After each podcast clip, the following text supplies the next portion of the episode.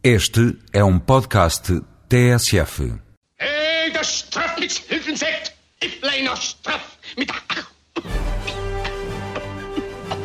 Hoje vou-lhe falar de Charlot. Charlie Chaplin demorou anos a adaptar-se ao sonoro. Há mesmo quem defenda que os seus filmes falados não são mais do que as velhas produções do tempo do mudo, só que com o acrescento do som.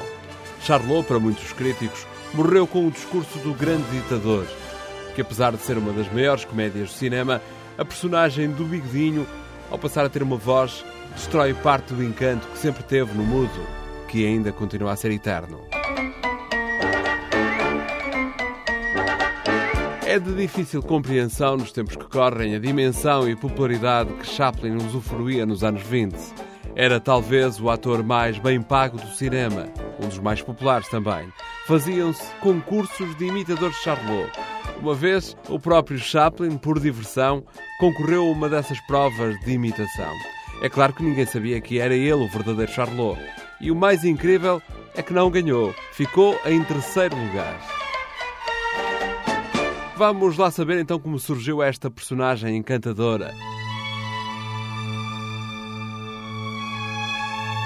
Em 1914, o cinema tinha-se instalado em Hollywood há apenas dois anos. Mack Sennett, produtor e realizador de pequenas comédias, tinha no seu grupo de atores um jovem inglês recentemente contratado.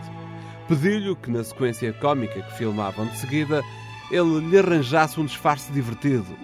Qualquer coisa que fizesse rir, pediu o realizador.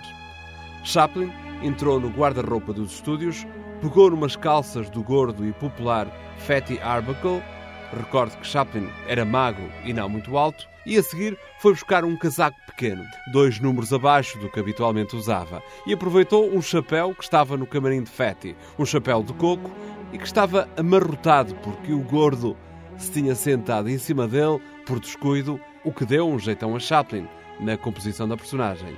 Os sapatos também foram emprestados, ou melhor, adotados. Eram velhos e pertenciam a um outro ator da companhia que calçava 48.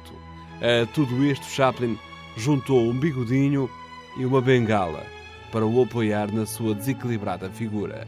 É da história do cinema a descrição de Charlot feita por Chaplin. Não é apenas uma personagem, dizia ele, são muitas na mesma. É polifacetado, é um vagabundo e um cavalheiro, um sonhador, mas com sentido prático.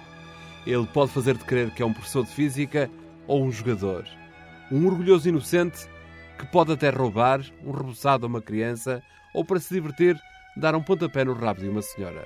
E assim nasceu Charlot.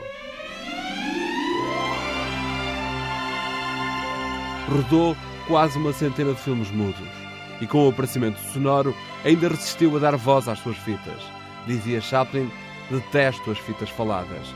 Vêm desvirtuar a arte mais antiga do mundo, a arte da pantomina destruindo a beleza do silêncio. To those who can hear me, I say, do not despair. The power they took from the people will return to the people. And so long as men die, liberty will never perish. Chaplin morreu na Suíça no dia de Natal de há 30 anos atrás.